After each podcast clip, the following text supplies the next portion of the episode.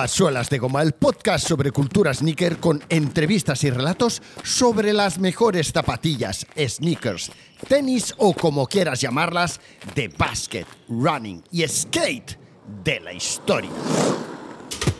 Y hoy segunda parte del listado, del recap, del repaso a algunas de las mejores zapatillas de todos los tiempos. Pero antes, hey, recuerda que antes de seguir, te espero en suelasdegoma.fm barra premium. Apóyame, suscríbete, disfruta de los episodios exclusivos, escucha el daily sin publicidad y prepárate para recibir tu pack de stickers de bienvenida. Venga, seguimos con la segunda parte.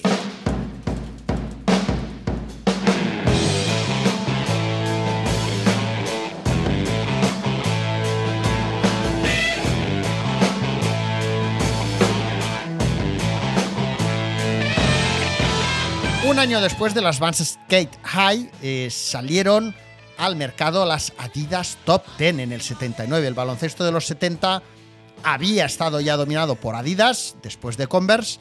Las tres bandas se habían atrincherado en la NBA desde que las superstars se comenzaron a ver a pies de los jugadores en el 69. En el 69 era un momento en el que la liga, eh, la NBA, se estaba volviendo ya una liga más difícil, mejor, más rápida, con jugadores más fuertes. Y las suelas y las punteras de la Superstar eran justo lo que necesitaban los jugadores en aquel momento. En los años siguientes, Adidas, ¿qué necesitaba hacer? Pues necesitaba seguir innovando y fue lanzando modelos, pues bueno, a lo largo del tiempo fueron las, las Campus en 1970, las Niza en 1975. Cada una de estas zapatillas representaba un estilo de juego diferente. Las Niza, que tenía un poquito un corte un poquito más alto, pues era para los pivots. Eh, las Campus eran más para los aleros. Las Superstar para los bases.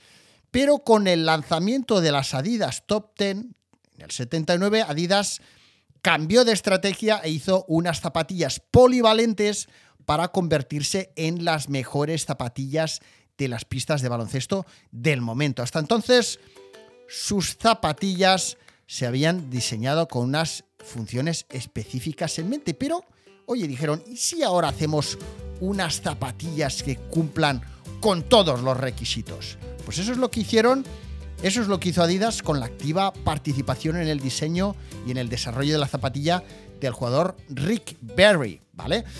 Maravilloso jugador, icono, eh, estrella del momento, y para lanzamiento, en, lugar de crear un modelo que se llamara Rick Berry, Adidas Rick Berry, una Pro Model, algo que todavía no era demasiado habitual en la NBA, aunque ya había, eh, ya había zapatillas ligadas a algunos jugadores o, con el nombre de algún jugador en mayor o menor medida, pero ellos lo que hicieron fue, podríamos decirlo así, pensar a lo grande y vincular aquel nuevo modelo de zapatilla Adidas a 10 de los mejores jugadores de la NBA. Doc Collins, Marcus Johnson, Kermit Washington, Adrian Dudley, eh, Bob Lanier, Bobby Jones, Billy Knight, Sidney Wicks, Mitch Kupchak y Kevin Gravy. Ellos eran, fueron los jugadores top 10 de Adidas, los jugadores que llevaban las zapatillas top 10 y Rick Barry, que era otra estrella del momento, era el inventor, el diseñador. Saltamos al 82. Estaríamos aquí ya con las Air Force One. Las Nike Air Force One fueron unas de las culpables de poner, de crear la tendencia de botas de baloncesto corpulentas y voluminosas a inicios de los 80. Obra maestra del diseñador Bruce Kilgore, otro de esos diseñadores no demasiado nombrados en la historia del diseño de zapatillas deportivas pero también un diseñador súper importante que se inspiró en el avión del presidente de los Estados Unidos para diseñar estas zapatillas. Las Air Force One marcaron un antes y un eh, después en el diseño de botas de baloncesto y forman parte importante, intrínseca de la historia de Nike. Pioneras al incorporar cámara de aire en el talón. Fueron unas de las primeras zapatillas en incorporar cámara de aire en el talón. 30 años después siguen siendo un icono muy deseado por los teenagers, por los 20agers, incluso por los 50agers como yo. Eh, siguen siendo utilizadas. Yo las veo en el gimnasio también, por ejemplo. Son número uno en ventas. Y oye, no en vano son, según Facebook, sino según el equipo de Mark Zuckerberg, eh, una de las zapas con más presencia, más fotografiadas, más compartidas en Instagram. Es una de las, no sé si estaba en el top 3 o en el top 5 el año pasado de zapatillas junto con las. ¿Cuáles? ¿Alguna otra eran? Mm, sí, creo que de las tres, estoy haciendo memoria, ¿eh? de las tres más fotografiadas eran las Yeezy eh, y las Air Max One. Las Yeezy, no sé si se referían a un modelo en particular o las Yeezy en general. Seguimos un añito más, saltamos al 83.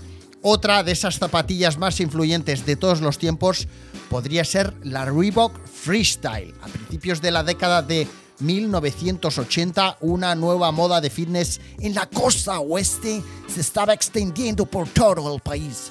También una vez más era una moda la del fitness, la del aeróbic, que hubo mucha gente que pensó que no saldría de allí, de California o de por ahí, ¿vale? Y sin embargo, fijaros que dio el salto a todo el mundo. Al final, hasta aquí en España, teníamos nuestro propio programa de aeróbic con Eva Nasarre en su momento y todas las mamis, hijos y supongo que algún padre, no creo que hubiera muchos padres en los 80 haciendo aeróbic, pero supongo que alguno y algún chaval también habría. A, mí, a mí particularmente me gustaba porque a mi madre le encantaba, ¿vale? Bien, bueno, pues eso, eh, la historia nos recuerda, la historia de, este, de estos modelos de, de, de, aeróbic de Reebok nos recuerda cómo fue un representante comercial de, Portland, eh, de Reebok, se llamaba Ángel Martínez, quien un día, esto lo he leído en Complex, ¿vale? O sea que Dudo yo que Complex cuente chorradas, pero bueno, es que me parece una historia muy particular. Pero bueno, según cuenta la historia que hemos recogido, que he, bueno, que he recogido yo en Complex, es que este hombre un día, pues lo típico, se va a buscar a su mujer al gimnasio, está ahí acabando la clase de aeróbic, pues ya me lo imagino ahí apoyado mirando a través de la puerta o de la ventana o algo así, y se fija en que ni su mujer ni ningún otro alumno o alumna tenían unas zapas adecuadas para hacer aeróbic, ¿no? Pues esto sigue pasando hoy día en otros deportes a lo mejor, que ves a la gente eh, corriendo o subiendo a la montaña, sobre todo a lo mejor haciendo trekking y tal, la gente para subir a la montaña a veces nos ponemos de todo. O sea, yo he visto gente subir a la montaña aquí cerca de mi casa, que es una montaña relativamente exigente para, para lo que es una montaña cerca de la ciudad. Eh, estoy hablando de la Mola, Terrassa Sabadell y la gente, yo he visto a gente subir con Bickenbergs. ¿Os acordáis esta zapatilla rollo moda, fútbol, tal? Suela lisa. Pues yo he visto, o sea, y yo subo con, eh, con zapatillas de taco, o sea, de, de, trail running, lógicamente.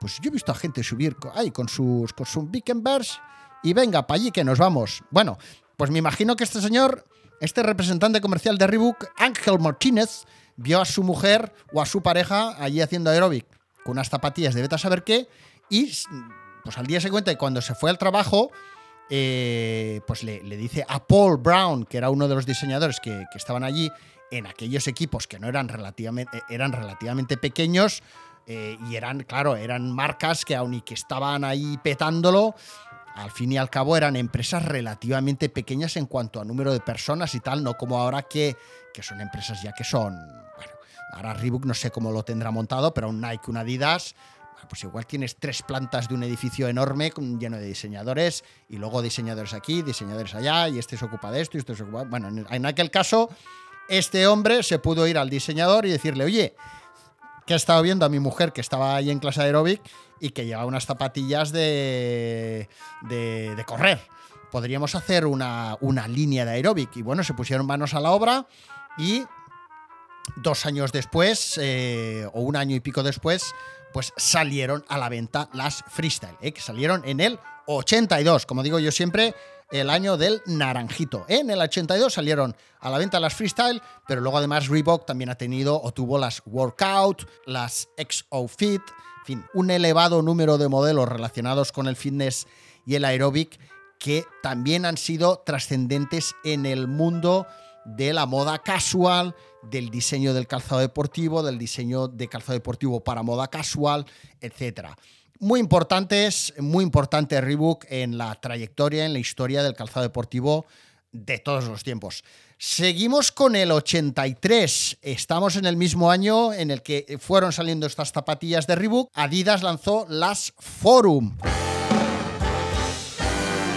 Su historia comenzó en Francia. El diseñador Jacques Chassenc, aquí francamente no sé si estoy diciendo bien el apellido o no, eh, este señor es uno de los dos diseñadores de Adidas, ya de, los primeros diseñadores que tenía Adidas. En este caso, el señor Jacques eh, trabajaba para Adidas Francia inicialmente, después ya siguió trabajando años después en Herzog, en Herzogenauer, en la central eh, de Adidas Global, pero en aquel momento estaba allí porque aún no os lo he explicado en un episodio, tengo muchas ganas de hacerlo, pero me llevará su tiempo el señor Horst Dassler, hijo de Adi Dassler, del que os he hablado 24.000 veces, pero siempre os doy una pildorita, pues había montado Adidas Francia y, quería conseguir que Adidas Francia fuera más importante a nivel global que la sede de Adidas en Herzog, ¿vale? Porque era un poco una... Inicialmente fue una disputa suya personal porque su padre no le dejaba hacer nada y dijo, sí, bueno, pues ahora yo, como no tienes nada montado en Francia, voy a ir a Francia y lo voy a montar y lo voy a petar. Voy a ser yo más importante que tú, papi, ¿vale? Bueno, pues por ahí van un poco los tiros. Entonces, este señor, este diseñador, estaba trabajando en Francia, fue diseñador de las años después de las ZX8000 y 9000 con esa primera barra torsión, pero en el caso que ahora nos ocupa, en el 83 fue el ideólogo de estas potentes zapatillas que fueron escogidas por Michael Jordan en aquel momento para jugar en los USA Olympic Trials del 84. Las Forum fueron creadas con el mismo objetivo que se crearon las Top 10 en su momento, que era cubrir las necesidades de juego, las cubrir las necesidades de juego de distintos tipos de jugadores de baloncesto. Su diseño, si lo recordáis, si no lo tenéis delante, eh, ha hecho o hizo especial hincapié en la estabilización del tobillo con aquellas eh, características bandas cruzadas del tobillo que abrazan y protegen la zona del tobillo. Seguimos dos años después del lanzamiento de las Adidas Forum en el 85. Supongo que sabéis eh, de qué zapatillas estoy hablando. Estarían saliendo al mercado las Air Jordan One, que ya había habido alguna zapatilla de básquet asociada con algún jugador de baloncesto, pero ninguna marca había apostado tanto ni tan fuerte, ya lo sabemos todos, por la creación de una línea de zapatillas y ropa como lo hicieron los ejecutivos de Nike al crear el Air Jordan y tenernos a todos hablando de estas zapatillas casi 40 años después. ¿Qué os voy a explicar yo de la Air Jordan 1 que no sepamos ya? Las Air Jordan lo cambiaron todo, es una zapatilla también atemporal que ha inspirado también a muchísimas marcas, diseñadores, eh, fin. Eh, ahora bien, importante recordar que las Air Jordan One, del mismo modo que ninguna de las zapatillas de las que estoy hablando en este em, en este resumen de algunas de las zapatillas más influyentes de todos los tiempos, las Air Jordan 1 no siempre han sido objeto de deseo durante estos 40 años. ¿eh? Venga, que, que parece que, que, sean el principio y el fin de todo y, ha habido muchos años en los que las Air Jordan 1 han pasado sin pena ni gloria. Un año después, ¿qué zapatillas salieron al mercado también de Nike? Las Nike Dunk yo cuando pienso en Dunk, pienso en bota alta, y aunque estas zapatillas comenzaron siendo de baloncesto, han acabado siendo casi más famosas en perfil bajo y a pies de skaters o consumidores que buscan zapas eh, voluminosas. ¿no? Espero y deseo que recordéis que hay un especial, un episodio especial dedicado a las Dunk que se llama La desconocida historia de las Nike Dunk, donde os explico que fue Peter Moore quien las diseñó, Peter Moore que después se fue a Adidas, fue Peter Moore quien las diseñó tras desarrollar las Air Jordan One. Las Dunk se englobaron dentro de un proyecto al que llamaron, que se llamó College, de colegio Colors, eh, y fueron las Dunk, el nuevo modelo de zapatillas que Nike produjo con un color distinto para cada una de las universidades de los Estados Unidos.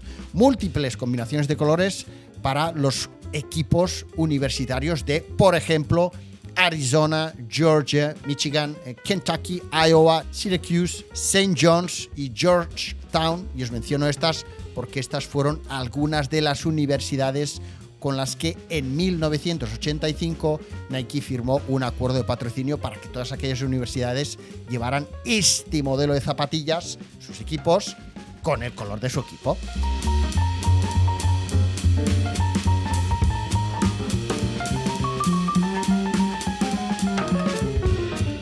Balance 576. Estamos en 1988. Modelos como el 576 podríamos decir que dieron a luz a toda una subcultura de coleccionistas, un signo de estatus y clase que aquí en nuestro pequeño país se convirtió durante mucho tiempo en señal de identidad de todo aquel hombre, sobre todo al principio hombres, que querían llevar unas zapatillas de calidad, no demasiado caras, pero que estuvieran bien y que fueran elegantes. En el 87, Nike Air Max One.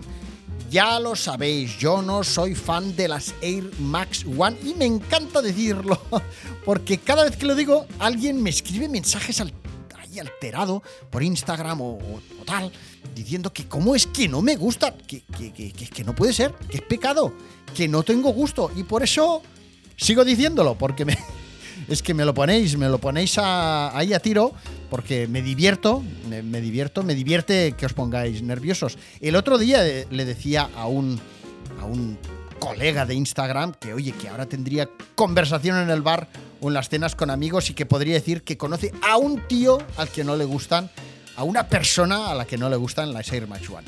Y oye, que no es que tenga nada en contra de ellas, es que yo cuando me las pongo, que tampoco es que me parezcan lo más cómodo del mundo mundial, o sea, están bien, pero tampoco son un sofá. Yo estéticamente hablando con ellas no me veo, me veo como si llevara, o sea, me veo que es una estética un poco demasiado macarra para lo que a mí me gusta, pero es mi gusto personal. Me molan como zapatillas deportivas de los 80, como las luce, por ejemplo, en una foto reciente eh, que ha hecho con el eh, del sneaker eh, Luis Jumi. Supongo que la ha hecho pensando en el próximo evento Scrap World que se va a celebrar en marzo del 2023. ¿Cómo las luce Luis Jumi en esta foto? Pues ha hecho una foto, o le han hecho una foto en una pista de atletismo muy chula y lleva un chándal también de la época a juego, que no sé si formará parte de la misma época exactamente o no, pero bueno. Pero no me gustan para ir por la calle, no contéis conmigo. ¿eh? Bueno, gustos aparte, gustos aparte, no cabe duda de que la historia de las. bueno, la historia del Air es fascinante, pero bueno, es fascinante como casi todo lo que nos cuenta Nike, que por algo son los reyes del marketing. Fijaros en la historia de las Air Max One Wang. eh, sí, hombre. Eh, sí, que Tinker Hatfield se inspiró en los túneles del Museo de Arte Moderno de Pompidou en París y tenía todo el mundo en contra, pero consiguió sacar adelante su idea y tal y tal. Si es que es una historia que es la leche. O sea, a lo mejor no fue así, o a lo mejor no fue del todo así, pero nos lo han contado así y si la zapatilla ya de entrada es llamativa, es espectacular, era diferente y no cabe duda de que en su momento rompió moldes, pues con estas historias es que, es que claro, es que a quién no le van a llamar la atención estas Air Max One. Y siguen muy en plena forma, que os voy a contar yo que no sepáis de las Air Max One. Ahora bien, no sé si este diseño en concreto, en particular, es el diseño de una zapatilla que haya servido de inspiración a otras marcas y diseñadores que se hayan copiado. O sea, no sé yo si yo ahora iría por la calle y vería zapatillas que tienen una estética similar a las Air Max One. Puede ser que en cuanto a la puntera sí, en cuanto a la parte trasera no, porque si vemos una zapatilla o un modelo de zapatillas de cualquier marca con algo similar a la cámara de aire Nike, está claro que ya de entrada vemos que es una copia burda, que es una copia cutre o que incluso no la vamos a ver porque Nike ya se habrá preocupado de que no la puedan poner a la venta o que la tengan que retirar del mercado, lógicamente. Seguimos con otro modelo que yo sí que considero espectacular y de los que tenían que estar en este listado, sí o sí, que son las Nike Air Tech, ¿eh? lo vuelvo a decir, va, las Nike Air Tech Challenge del 88 colores brillantes, flúor, diseño rompedor, prestaciones. E, estas zapatillas sí que rompieron moldes en muchos sentidos, cambiaron la estética del mundo del tenis. Innovaron en cuanto a diseño, en cuanto a lo que os decía, prestaciones. Nos robaron el corazón, nos robaron el bolsillo a los que pudieron comprarla.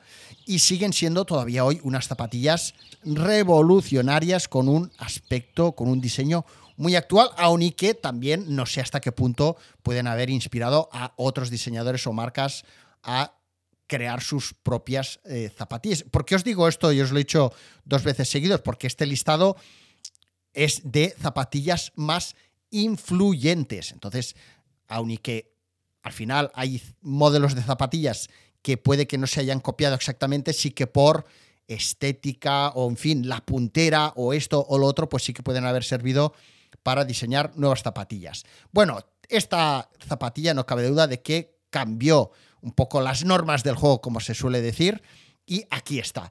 Otra zapatilla también de la casa Nike, las Air Jordan 4, salieron en el 89. También piezas o acabados muy innovadores en su momento. Esas mallas de plástico en los paneles laterales, las lengüetas, los ojales reforzados con plástico, los tiradores eh, originales en los talones para poner y quitarte las zapatillas. Era una zapatilla en la que Nike seguía innovando y las Jordan 4 fueron y siguen siendo una de esas zapatillas que aun y siendo del 89 siguen siendo muy vigentes, muy mm, llamativas tantos años después y comerciales. Y ya acabo este listado, este listado patillero con otras Air Jordan. Las 11 que salieron en el 95. Con el color de la Inco. Ya nos acercaríamos un poquito más a nuestra época. ¡Ay, qué bonito! ¿Por qué están en este listado o por qué yo he considerado que podrían llegar a estar en este listado y que también están en otros listados, lógicamente? Porque, aparte del diseño, pues los materiales también eran bastante rompedores en su momento. Charol, ¿a quién se le hubiera ocurrido hasta aquel momento poner charol y hacerlo de una manera tan espectacular y con una historia detrás tan original, o en fin, traerlo todo tan bien atado como lo suele hacer Nike o Jordan en sus lanzamientos. Bueno, pues si hay algo eh, seguro que distingue al diseñador de estas zapatillas, el renombrado Tinker Hatfield es que es un diseñador, una persona que siempre ha confiado mucho en sí mismo y en sus ideas disruptoras. También es verdad que como empezó ya con proyectos que le funcionaron bien, que funcionaron bien en la empresa, pues a partir de ahí siempre, pues a lo mejor pudo presionar un poco más o ir un poquito más allá con sus ideas,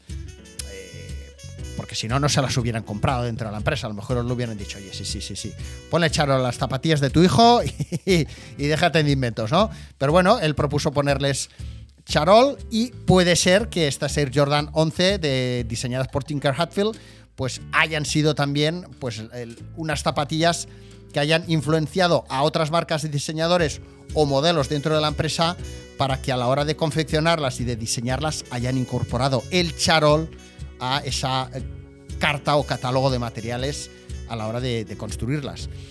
Y las Jordan 11 siguen teniendo seguidores e imitadores casi dos décadas después de su lanzamiento inicial. O sea, ¿qué más se puede pedir por unas zapatillas? Bueno, hasta aquí este listado que os he partido en dos episodios porque un daily, si de algo se caracteriza, es que ha de ser relativamente corto, ¿vale? Entonces, a partir de aquí, mañana más y mejor.